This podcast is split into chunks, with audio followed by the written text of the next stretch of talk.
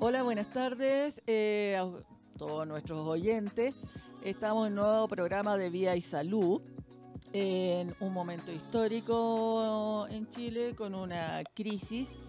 Eh, vamos a conversar en unos minutos más del cambio que estamos viviendo y vamos a analizar el aspecto de crisis que tenemos con nuestro invitado eh, Fulvio Chafarón. Chafaroni Jara del Gran Oriente Latinoamericano. Eh, pero antes, darle gracias a nuestro auspiciador, el Laboratorio Gebra, quien nos auspicia con todos sus test diagnósticos y además nuestro parche Neuropa, mi favorito, que previene las heridas antes de que éstas existan. Así que primero vamos a ir, quiero darles sí algunos datos.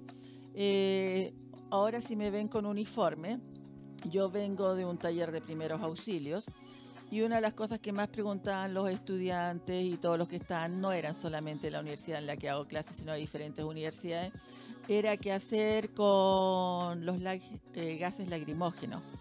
Y una de las cosas, hay dos fórmulas. Una que tiene leche de magnesia 50% más 50% de agua y otra que es 10% de bicarbonato con 90% de agua y lo colocan en un rociador y se pueden rociar la piel y con eso pueden bajar un poco la sintomatología cuando están en contacto con gases lacrimógenos. Después les voy a ir dando más tips de primeros auxilios en estos casos. Pero ahora a lo que nos compete, vamos a ir entonces a Fulvio que nos hable de qué es lo que piensa él, de dónde viene el origen de esta crisis que está viviendo nuestro país. Por favor. Bueno, el origen de la crisis lo debemos abordar en, en dos aspectos. Un aspecto tiene que ver con la crisis del humanismo como nosotros lo hemos entendido hasta ahora. Y por otro lado tiene que ver con una democracia secuestrada por las élites y los grupos económicos en Chile. Esos son los dos aspectos de la crisis. Partamos por el último, que es el más importante y el que ha impactado más. Porque yo hablo de una democracia secuestrada, porque a partir del advenimiento de la democracia, lo que ocurrió que los partidos políticos, los empresarios y las empresas transnacionales se adueñaron del país. La clase política no fue capaz de establecer los cambios necesarios para construir una sociedad más igualitaria, más justa. Entonces lo que hicieron, hubo una transacción una transacción política entre el, poder político que se iba a instaurar y los empresarios. ¿Cómo se da esta, esta transacción? Esto no es un accidente. A nosotros siempre se nos dijo que gracias a la campaña del no, gracias a que el general Pinochet firmó un documento y fue democrático, se acabó la dictadura y accedimos a la democracia. El documento te refieres a la constitución. A la constitución. Ya. El problema fue otro. El general Pinochet, ¿quién lo saca? Al, al general Pinochet no lo sacamos nosotros como a través de un plebiscito. Ya estaba desfenestrado porque ya había cumplido su rol. Había que hacer un cambio de administración del modelo y del sistema para que llegaran los recursos y la inversión extranjera. Por lo tanto, ¿Qué se necesitaba? Un gobierno civil.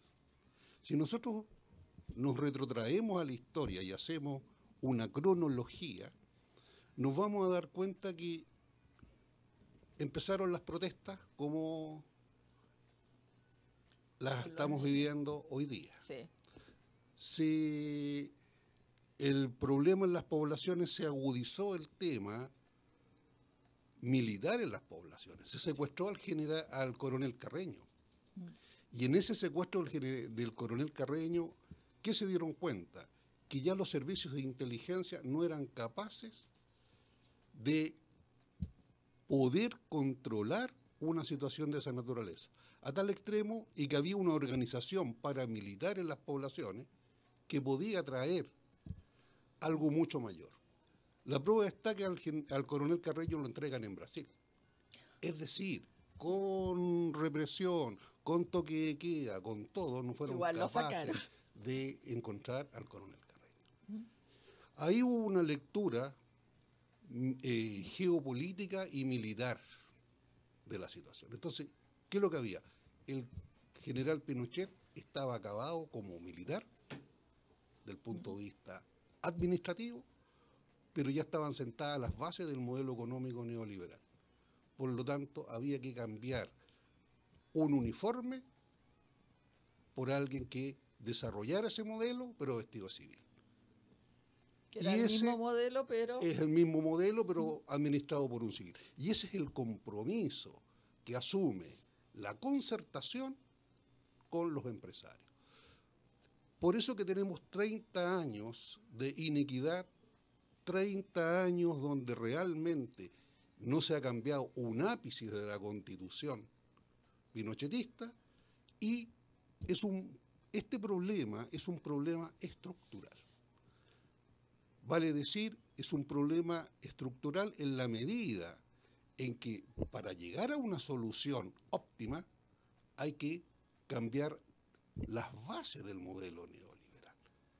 Y cambiar las bases significa reflexionar sobre la AFP, reflexionar eh, sobre la educación, reflexionar sobre la salud, vale decir, reflexionar sobre los pilares en que se sustenta este modelo. Ok, ahí iríamos también con un cambio de, bueno, tendríamos que cambiar la constitución, pero una asamblea. Una asamblea constituyente. Mm. Entonces, ¿qué es lo que sucede? Sucede que el problema acá, la lectura que hay que hacer, es una lectura mucho más profunda y honda. Mm. ¿Por qué? Porque también nuestra sociedad, el humanismo como nosotros lo habíamos conocido, ha cambiado. ¿Qué significa que haya cambiado? Hoy día hay, una, hay dos culturas que están coexistiendo, una cultura analógica y una cultura digital. Oh, sí. De hecho, a, a ver, a mis colegas les cuesta mucho a lo mejor, o la gente de mi edad, mezclarse con la juventud. Ya, de hecho, yo soy inmigrante digital. Ya, si en mi época, cuando yo era joven, hubieran existido todos estos aparatos, a lo mejor las cosas no hubieran llegado hasta donde llegaron. Porque de hecho, en cada taller que yo hago, desde el lunes estoy haciendo talleres de primer auxilio masivo, les pido a todos los que van que no se enfrenten, no sean violentos, pero que si ven algo, por favor lo filmen y lo hagan en directo. Porque si pierden sus celulares, está todo ya en la nube, cosa que ah, claramente antes no teníamos. Estamos en el siglo XXI. ¿Cómo estás viendo tú ese cambio de una época en que no teníamos absolutamente nada digital, en donde eh, nuestras ideas a lo mejor eran muy nuestras, eran muy de nuestro grupo, pero no las podíamos lanzar hacia el a los demás. Había una estructura a lo mejor más vertical. Eh, precisamente, o sea, si nosotros hablamos de la cultura analógica y la cultura digital en términos políticos, tenemos que ver que la cultura analógica se sustenta sobre la base del poder y la verticalidad del mando. Por lo tanto, hoy día, como nosotros conocemos la organización y la estructura política y social de Chile, obedece a una estructura netamente analógica. Pero resulta que la sociedad se está moviendo en una estructura y una cultura totalmente distinta que es digital, es decir, es transversal. Entonces, la lectura que hizo el gobierno de la crisis que gatilló esto fue una lectura netamente analógica. Vertical. Vertical. Es decir, el gobierno, ¿qué es lo que pensó? Sacamos los militares basado en el poder, en la fuerza y en la represión. ¿Y qué es lo que ha ocurrido? Lo hemos visto. Los jóvenes no obedecen a estructuras de poder verticales, obedecen a, un, a lo que es la autoridad, pero la autoridad se gana con respeto, con igualdad. Y en ese sentido, y no obedecen a ideologías políticas, es decir, la cultura analógica se basaba en ideologías políticas. Hoy día la cultura digital no se basa en ideas políticas. Entonces, ¿qué es lo que sucede? Las ideologías hoy día son las grandes ausentes. Y por eso que, ¿qué es lo que debería haber hecho el gobierno? Haber llamado un diálogo transversal donde estuvieran toda la sociedad reflexionando sobre este problema y no, ¿qué es lo que hizo? Lo mismo, llamó a los poderes estatuidos del Estado, a los partidos políticos, a los partidos políticos y caímos en lo mismo. Perdona, eh, por si acaso, si quieren hacer alguna pregunta, les voy a dar un teléfono, pueden marcarlo, nos hacen la pregunta y nosotros respondemos en directo. El teléfono es 9872 89606. Se los repito, 9872 89606. A lo mismo que tú estabas diciendo, eh, esto que nosotros estamos hablando, cuando en un principio el gobierno dice hay un poder organizacional detrás, eso es falso. Porque en el fondo no hubo una organización, no hubo un poder detrás de todo esto, sino que es la misma masa de gente, como tú lo dijiste, transversal, la que se mueve indignada. Y se van sumando uno y uno, porque se van es como cuando me dicen a mí, ¿por qué tú ves las redes sociales? Porque es como hablar de cara a cara. Y tú hablas de cara a cara con todos tus contactos. Yo hablo con todos mis contactos en Instagram, en Facebook, en todos lados. Y es otra la razón. Los estudiantes ya no tienen miedo, no tienen el miedo que uno tenía. Por lo menos en mi juventud yo tenía pánico. Veía un militar con un arma que me estaba apuntando claramente me daba miedo y me sometía. Pero sin embargo ahora los estudiantes no, se paran enfrente y se enfrentan. Claro, lo que sucede es que la sociedad analógica era una sociedad estructurada y ordenada.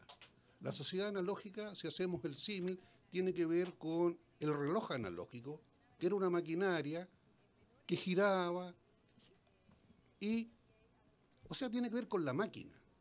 Pero la cultura digital tiene que ver con una cultura, cuando uno entra a navegar que salta de un lado a otro, donde no hay un orden. Y eso ya está en el ADN, en las estructuras cognitivas de los jóvenes. Los jóvenes no responden a este orden vertical. Por lo tanto, acá cuál ha sido el error de la clase política. En primer lugar, aquí la clase política debería haber leído eso, deberían haberse ocupado de, esa situación y hay un tema que a mí siempre me ha llamado la atención. ¿Por qué no democratizaron las Fuerzas Armadas? Las Fuerzas Armadas no se han democratizado. Las Fuerzas Armadas siguen con la misma estructura que tuvieron durante el gobierno militar. Por lo tanto, ahí hay un déficit político transversal. Entonces, acá tenemos una realidad un magma en ebullición y a ese magma en ebullición tratamos de controlarlo con una cultura que ya se está retirando de la historia, que la está abandonando. Ahí tendríamos que hacer un cambio desde las bases, o sea, cambiar no solamente porque la gente está pidiendo ya, ok, cambien los políticos, cambien el gobierno, cambien esto, pero en el fondo hay que cambiar la base. Hay que hacer una reingeniería del tejido social político y administrativo de este país. Si no hacemos eso, todo aquel cambio que venga no va a ser suficiente. Veamos un ejemplo. El marasmo ético y valórico en el cual estamos insertos hoy día es porque el modelo de democracia representativo no funciona. Y no funciona porque las élites de los partidos secuestraron la política solamente para ello y establecieron una conexión con los empresarios. Por lo tanto, hay un divorcio entre el militante de un partido, las bases y la población civil en general respecto de las cúpulas. Entonces, ¿qué es lo que ha sucedido? Durante estos 30 años son los mismos se van dando vueltas, ¿no? Se van dando vueltas. Entonces el partido político dice ya, vote por fulano de tal. Mm. Y si a mí no me gusta ese candidato, ¿por qué voy a ir a votar por él? Porque me lo imponen. Entonces la monserga, el mal menor. Si el mal, el mal es uno solo, no hay ni menor ni peor. Por lo tanto, ese tumor tumefacto hizo, explotó. No, lógico. Y además hay otra cosa, esta cosa del voto voluntario, a mí no me parece. No sé qué opinas tú de eso, pero yo creo que todos debiesen votar si quieren. Yo creo que el voto, voluntario para mí, yo lo, ¿Mm? yo no estoy contra el voto voluntario, pero ¿Mm? tiene que haber una conciencia social, tiene que haber una conciencia participativa, porque por lo mismo, por el mismo ejemplo que yo da, ¿por qué yo voy a votar por alguien que me impone la élite política si yo no estoy de acuerdo con él? ¿Por qué yo voy a votar por el X por X candidato, si yo sé que ese X candidato va a ser más de lo mismo. Y se repite y se repite como un péndulo. Hace poquito estábamos conversando, antes de comenzar esta entrevista, de que esto no es solamente de ahora, sino estábamos mencionando, tú mencionaste a un autor de 1600. ¿ya? Thomas Hobbes. Thomas Hobbes en el Leviatán. Entonces quiero que nos hables un poquito de lo que él dijo, que es algo muy, pero muy similar a lo que estamos viviendo hoy en día, pleno siglo XXI, y él lo escribió en el siglo XVII. Él, plantea lo siguiente, eh, tenemos que hacer un contexto para poder entender esto, porque Tomás Hoff, eh, sí, están pasando los helicópteros, así que tenemos problemas de audio. Y son los padres de lo que fue después la democracia representativa que nosotros conocimos. Pero ahí hay una reflexión en torno a ideas. Y Tomás Hobbes plantea en el Leviatán lo siguiente, dice, él hace la siguiente reflexión. ¿Cómo podemos dar nuestra obediencia a un soberano irresponsable como una autoridad política? Y agrega, que vivimos en un mundo en donde los seres humanos tienen derechos. Pero ¿quién determina cuáles son esos derechos? ¿Quién los hará cumplir? En otras palabras, ¿quién ejercerá los poderes más importantes? Cuando la suposición básica es que todos compartimos los mismos derechos. Es decir, nos regimos por las mismas reglas, delimitando este modo el hacer político el poder omnímodo de los soberanos. Es decir, hoy día el poder político tiene todos los derechos. ¿Cuáles son los derechos de la población? ¿Cómo ejerzo yo mi derecho para ir a votar y decir, este es mi candidato? Porque este candidato a mí me representa, representa mi diario vivir. ¿De dónde hablan los políticos? Desde la élite, desde el poder. Están obnubilados, están atrincherados en la Cámara de Diputados y en el Senado no escuchan, porque no quieren escuchar. Entonces ahí hay un tema que tiene que ver con el sistema educativo. De hecho, dijiste sistema educativo, hace poco quitaron las clases de historia de los colegios. Hubo, hace poco yo estaba caminando dentro de una marcha, pero había un, cartel que me llamó mucho la atención de un estudiante que decía, nos quitaron las clases de historia así que tuvimos que escribir nuevamente la historia. Y eso, que puede sonar así como en el aire, me hizo mucho sentido. O sea, un país sin historia. Nos quitaron las clases de historia. Eso es grave. Eh, creo que todos teníamos que tener nuestra conciencia de qué es lo que pasó, qué es lo que hicimos, qué es lo que podemos hacer de aquí en adelante. No sé si tiene alguna idea. Eh, eh, el, tema es muy importante. ¿Por qué? Porque en primer lugar hay que, aquí se habla de la calidad en la educación. Pero si nosotros nos preguntamos de la calidad en la educación, ¿qué entendemos por educación? La educación es formativa, es formar un ser humano. Y es formar un ser humano con una amplia libertad de conciencia sin que él sea capaz de analizar la realidad y entender la realidad social. Eso es educar. Y aquí se ha confundido la calidad de la educación con la instrucción.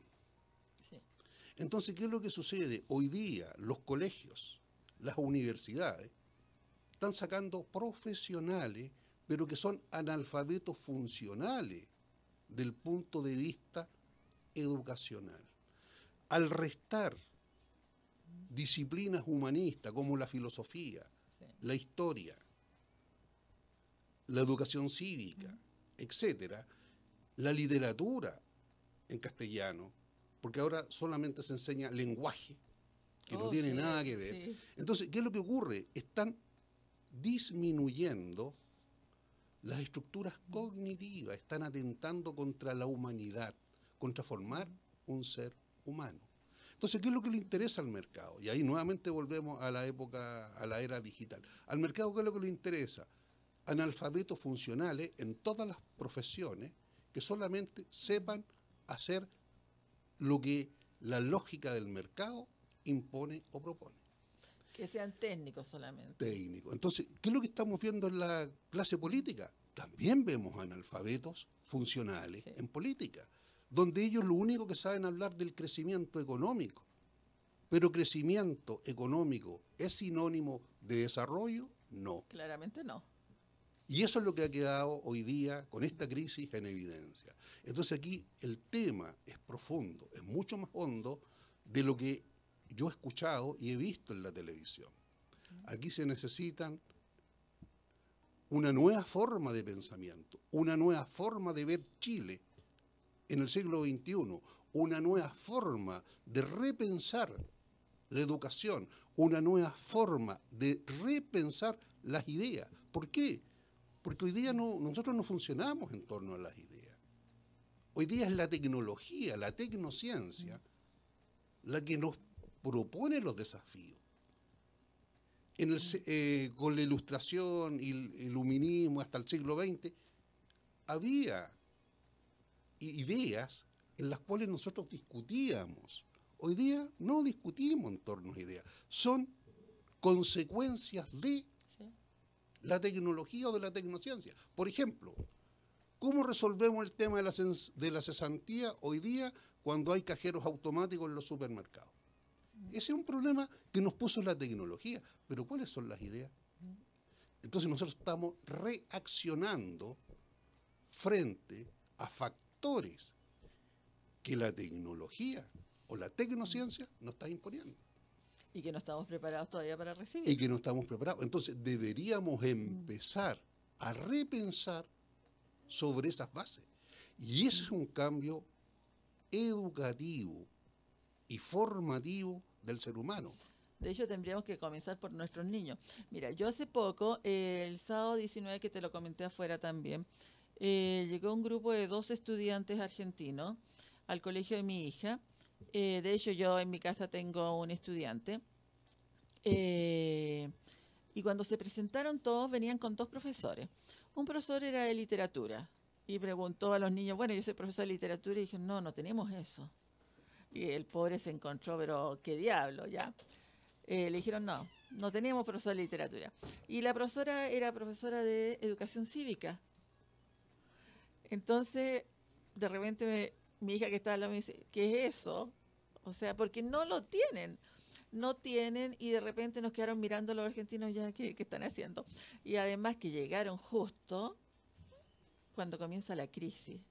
De hecho, los pobres no han podido conocer el Chile que nosotros conocemos y que queremos presentar a los demás, pero creo que están viviendo otra época y eh, de hecho nos están apoyando y nos dicen, no, nosotros estamos ahora conociendo cómo ustedes se organizan.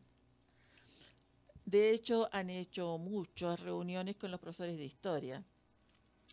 Eh, han hecho muchas reuniones entre ellos para organizarse y ver qué es lo que están haciendo y se dan cuenta que muchas veces esto que se presenta como tanta violencia no es tan así.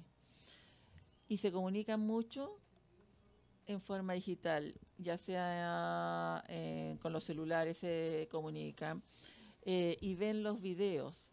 Y ni siquiera ven la televisión, me dicen, mamá, no veas la televisión, o sea, ve lo que realmente está pasando en la red.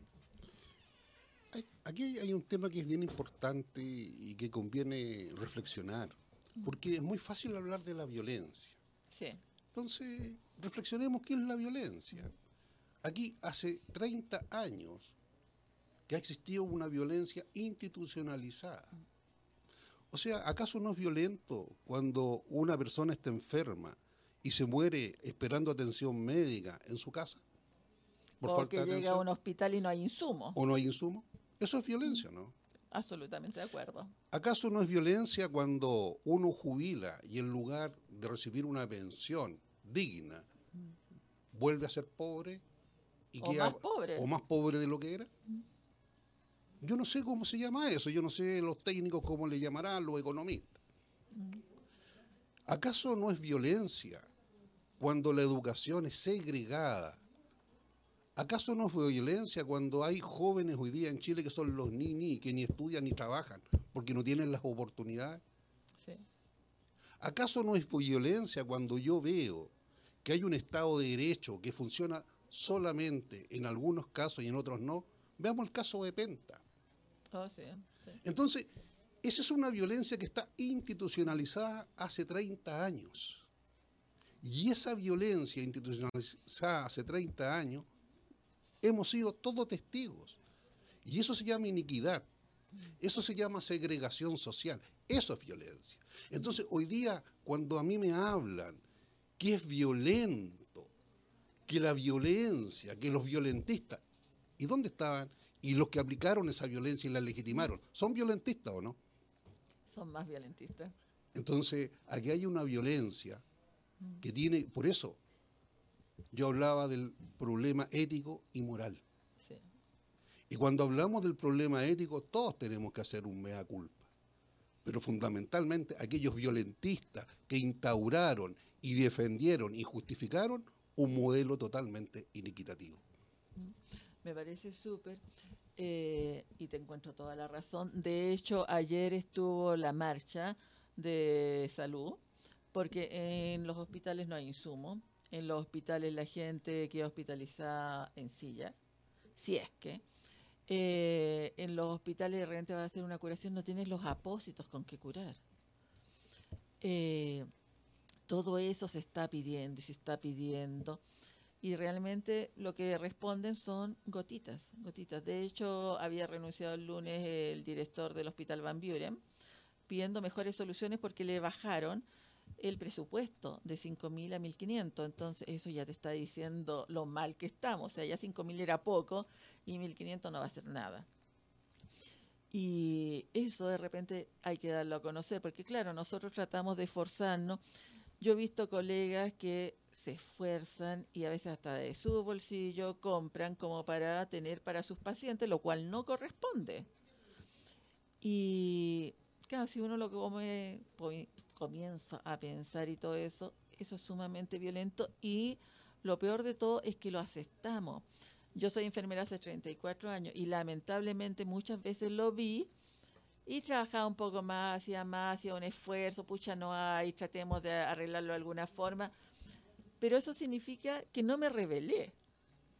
Y ahora veo que los jóvenes, que mis estudiantes están exigiendo y dicen, no, pues profe, esto si no está, hay que pedirlo y hay que exigirlo.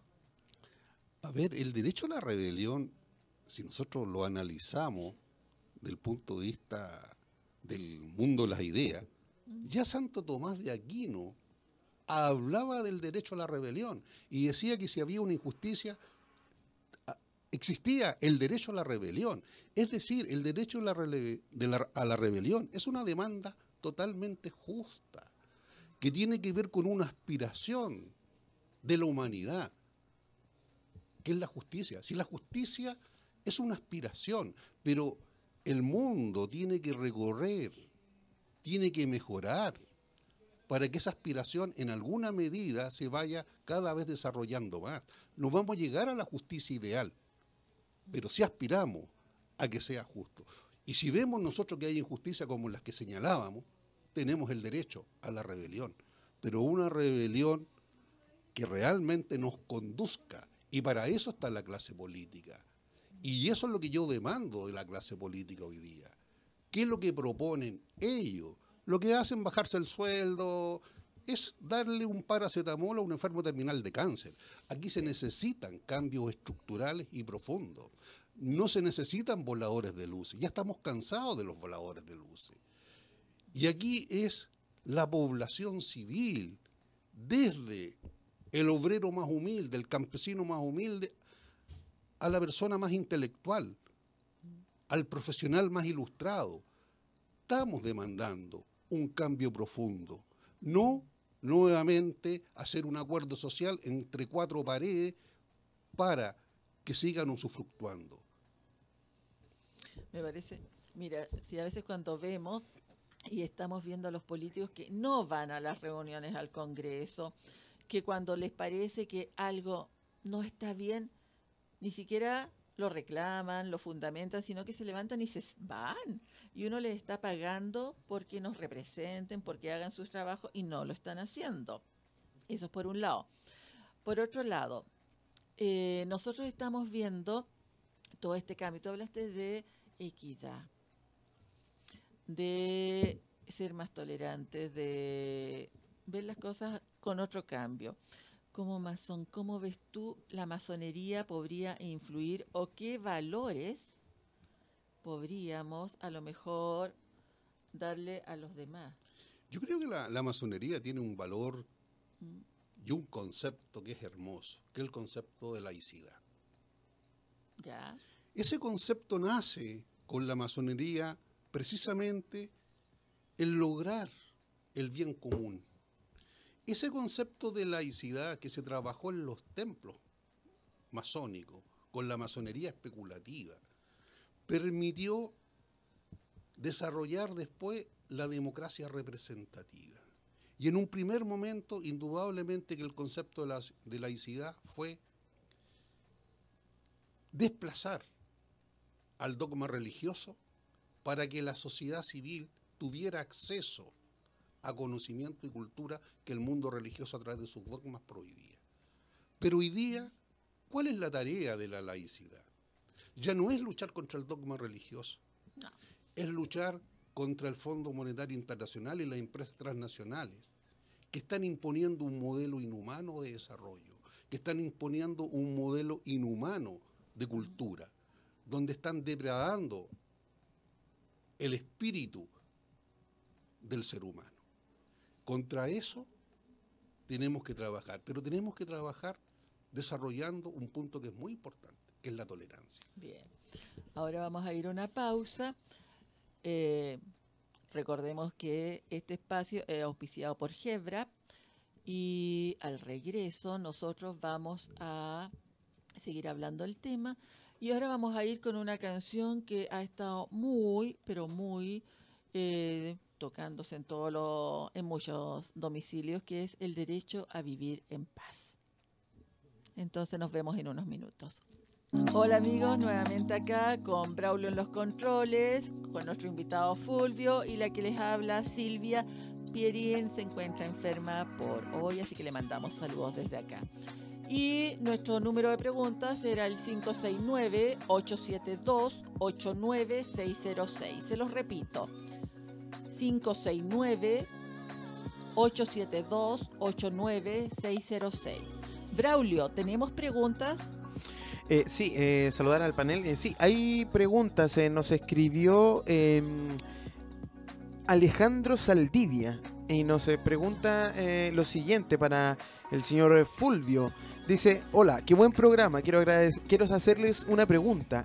En términos prácticos, Dentro de lo posible, ¿cuáles deberían ser los pasos a seguir por parte del gobierno para al menos descomprimir ahora ya y avanzar en una eh, solución? Saludos, Silvia.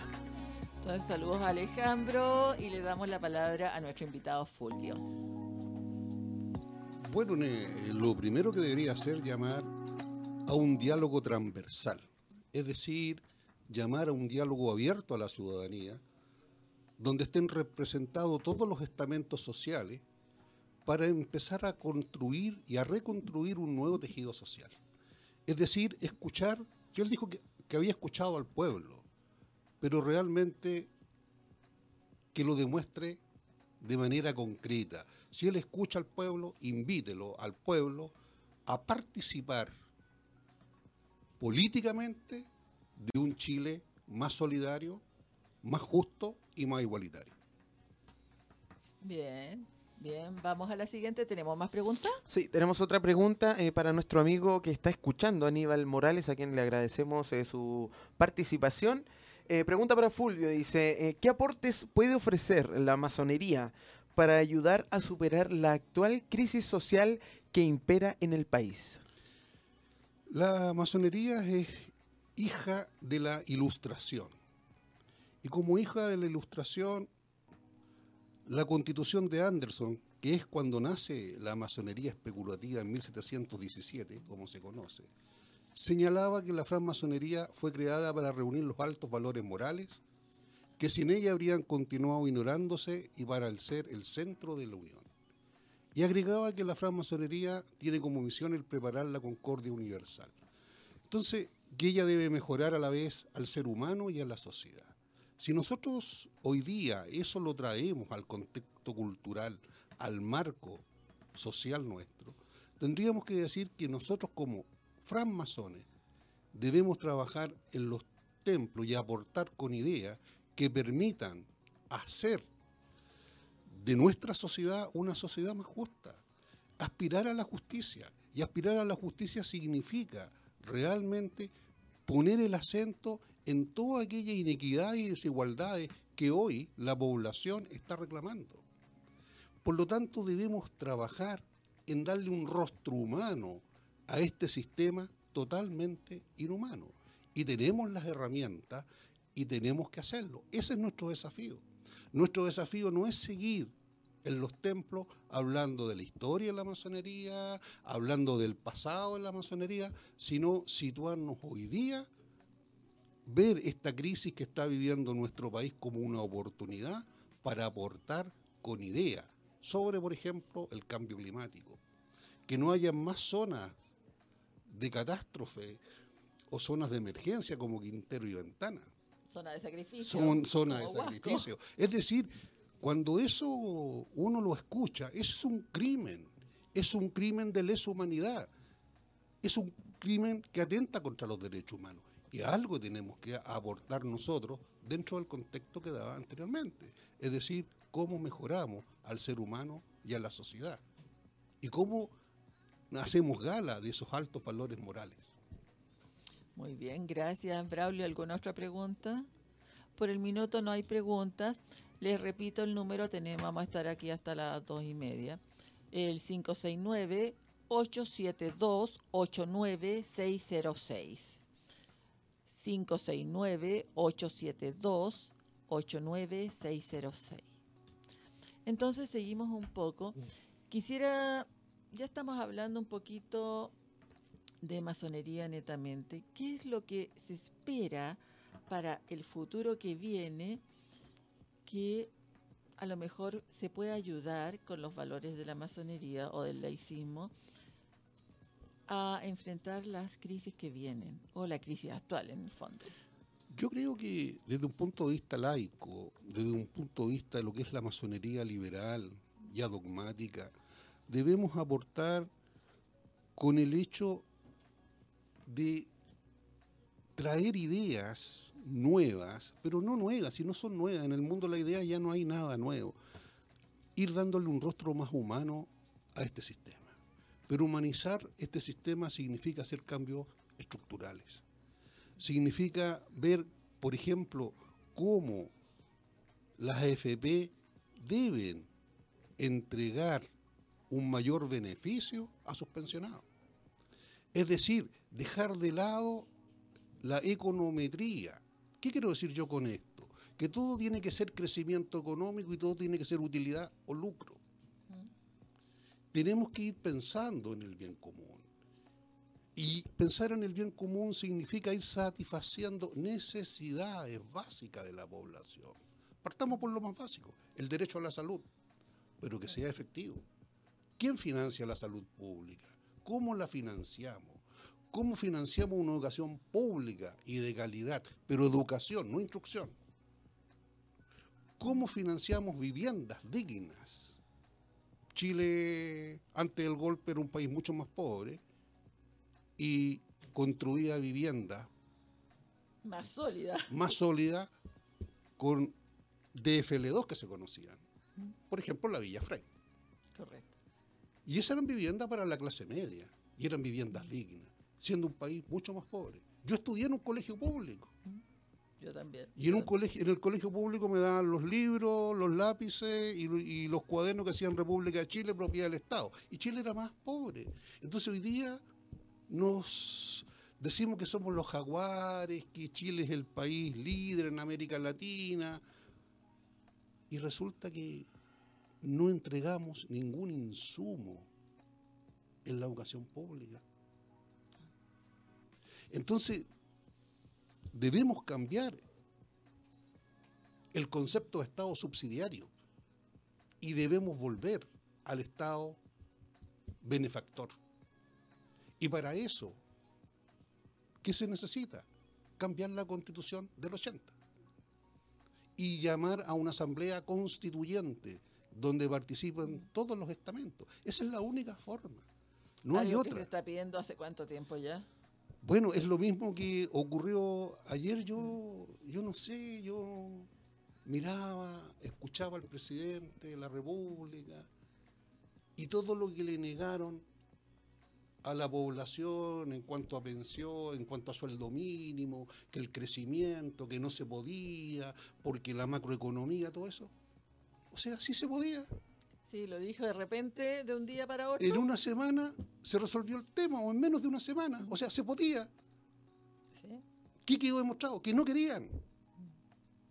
Entonces, ¿qué es lo que sucede? Eso es inhumanidad, eso es violencia. Y la gente se está dando cuenta, de hecho la gente se dio cuenta hace con lo que dijo. Hace mucho tiempo que se dio cuenta. Mm. Si esta crisis es una crisis que tiene que ver con que aquí se fracturó y lesionó el espíritu humano, se fracturó el concepto de humanidad. Aquí la humanidad se tiró al tacho de la basura. Aquí el ser humano dejó de ser humano y pasó a ser un sujeto, pasó a ser sujeto de producción, productivo, porque si no producimos, no somos nada. Entonces, tenemos que reencontrarnos en un nuevo tejido social y reconocer en el otro a un ser humano, no un sujeto, a un ser humano. No, está claro. Braulio, ¿tenemos algo? Ya todavía nada por el minuto. Eh, tú estás hablando, recordé mi educación. Yo me crié en un colegio público, ya la normal número 2, y después seguí en colegio público, Liceo 17, público, y seguí en una universidad pública. Y realmente no pagué ni uno en la universidad. ¿ya? Y ahora yo veo que los pobres cabros entran a la universidad, no tienen la misma educación, pagan lo que no tienen y después salen y no encuentran trabajo. Eso, como tú dijiste, ya es violencia. De repente me pueden decir, sí, pero es que hay tantas escuelas de enfermería. Pero el gobierno no ha abierto más cargos de enfermería. Y ese es un problema y esa es la base de nuestro problema. No es que a lo mejor digan, no quieren trabajar o están trabajando mucho. No. Si nosotros ya estamos viendo, tú dijiste si escucha a los que protestamos, puede hacerlo. De hecho, no estuvo respondiendo preguntas. No está abierto al diálogo aún. ¿Qué crees que faltaría a lo mejor para que comenzara a abrirse un poco el diálogo? Estamos por lo primero. Yo pienso que escuchar es empatizar con el otro. Es decir, tomar en cuenta al otro como una persona, como un ser humano. Yo no escucho cuando hablo desde mi modelo, desde mi sistema, desde mi establishment. Eso no es escuchar. Eso es un diálogo, es un monólogo, donde yo me escucho a mí, a mí mismo, es un soliloquio. Hablo conmigo mismo y me respondo a mí mismo. Entonces, ¿qué es lo que debe existir hoy día? ¿Qué es lo que debe pasar con la sociedad? La sociedad, el tejido social tiene que organizarse, tiene que hacer protestas pacíficas, tiene que aislar a los violentistas, porque uno no sabe quiénes son los violentistas, quién anda quemando buses, No, sabemos. Entonces aquí, ¿qué es lo que ocurre? Hay poca reflexión, se di- dicen cosas al voleo, hay mucha retórica. La retórica no sirve. Sirve la reflexión, el mirar los hechos con cierta objetividad, porque no somos objetivos. Pero sí, dentro de esa cierta objetividad, no dejarse provocar ni por la fuerza pública y seguir en una protesta pacífica y aislar a los violentistas porque le hacen daño a la protesta pacífica. Gandhi recuperó la India no por las armas, Con la- fuerza de la razón. Eso es maravilloso. Cuando tú dijiste hay que seguir con eh, protestas pacíficas, recordé ayer en la protesta en concesión que estaban con música tecno y todo. y había muchísima gente en la zona central de la ciudad y el guanaco comienza a tirar agua y era casi como que la estuviera tirando al ritmo de la música y la gente seguía ahí, seguía ahí y no se movía. Y eso fue maravilloso. Ver la Plaza Ñuñoa con esa cantidad de gente y no hay violencia y es maravilloso y la gente se está expresando. Lo otro es que si alguien de ustedes, no sé, llega a ver algo violento, grábelo. Para eso tenemos los celulares y mande un directo inmediatamente y la violencia va a comenzar a calmarse. Como tú dijiste, no sabemos quiénes son. Ya puede que sean ahí, sí puede que haya grupos organizados que quieran a lo mejor tirar la protesta para atrás o algo, no lo puedo asegurar. Pero mi gente, los que yo conozco, los que mis estudiantes que veo protestando no son violentos. Y la mayoría de los que yo he visto, de los que he escuchado, de los que vemos en la tele cuando lo muestran, no son violentos.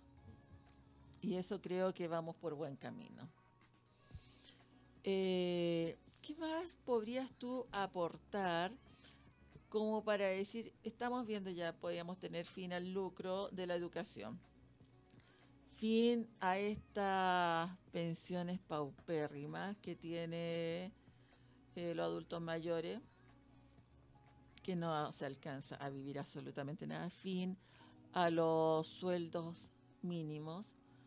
Ambrónico Lucis dijo de repente que teníamos que ir a sueldos sobre 500 mil pesos. Creo que todo eso podemos ir hablando en unos minutos porque ahora vamos a pausa. Ah, miento, Braulio me está haciendo gesto aquí porque nos llegó una pregunta, Braulio. Así es, Francisco Ortiz. eh, también está muy pendiente a nuestro programa, dice muy bueno el programa también, e interesante invitado. Eh, mi pregunta es para el invitado don Fulvio, dice, eh, si el avance del neoliberalismo con sus sucesivas transformaciones destruyó a su juicio el humanismo y con ello podría atentar a un futuro a la masonería? Yo pienso que la masonería debe estar a la altura de las transformaciones y de los cambios sociales. Así como la masonería en el siglo, con el Renacimiento, se desarrolla con la masonería especulativa, hoy día la masonería debe estar a la altura del siglo XXI. Y debemos, debemos situarnos en el siglo XXI, con los desafíos que el siglo XXI nos plantea. Entonces debemos reflexionar sobre lo que significa hoy día la tecnociencia, a dónde nos está llevando la tecnociencia, a dónde nos está lle- llevando la nanotecnología. Entender cuál es la estructura sistémica o el paradigma que se está construyendo a partir de todo esto. Si no somos capaces de entender, indudablemente que la masonería va a sucumbir. Va a sucumbir como han sucumbido otras instituciones. Y va a ser permeada, porque no tenemos una bolita mágica para ver. Pero ¿qué es lo que sí podemos hacer? Trabajar. Y trabajar en función de aquello. Bien. Estamos entonces viendo también pregunta. El número ustedes ya lo tienen, 569-872-89606. ¿Ya? Y antes de terminar, quisiera ver si Fulvio tienes algún consejo, algo para decirles a nuestros radioescuchas. Vamos a volver a tener programas así, no sé si la próxima semana o quizás en dos semanas más, pero a lo mejor Fulvio nos quiere decir algo o algún consejo. Yo no puedo dar consejo, yo creo que son sugerencias o opiniones, porque cada uno es dueño y es libre de tomar sus propias decisiones. Pero si miramos hoy día nuestra sociedad y miramos el mundo, puedo decir que nuestra cultura occidental hoy día está en crisis. Nuestra cultura occidental con su humanismo, con sus ideas liberales, todo ese conjunto de ideas éticas y valóricas hoy día no existe. Y eso lo hemos visto nosotros con la crisis de las instituciones, con la crisis de la iglesia, eh, con la inequidad que hay, etcétera, etcétera. Por lo tanto, nosotros debemos trabajar en todos los ámbitos. Yo como académico, en el ámbito universitario, y cada uno de nosotros, desde sus diferentes orientaciones, profesiones, y yo no voy a hablar de ideología porque hoy día es muy sintomático hablar de la derecha y de la izquierda, es un eslogan. Hoy día no existe ni la derecha ni la izquierda. Y preguntémosle a los jóvenes que están en la calle si son de derecha o de izquierda. No tienen partido no político. tienen partido político. Eso ya quedó en el siglo XX. Eso es algo anacrónico. Hoy día entonces refundemos y tratemos de encauzar las conciencias, encauzarlas, no llevar un dogma, hacerlos reflexionar a los jóvenes, hacer reflexionar al joven universitario de los problemas y de los desafíos que hoy día esta nueva sociedad digital nos impone. Maravilloso, entonces agradecemos a Fulvio, agradecemos a Braulio en los controles y a todos nuestros radioescuchas y nos vemos el próximo miércoles a las una y media en Radio Hoy. Nos vemos.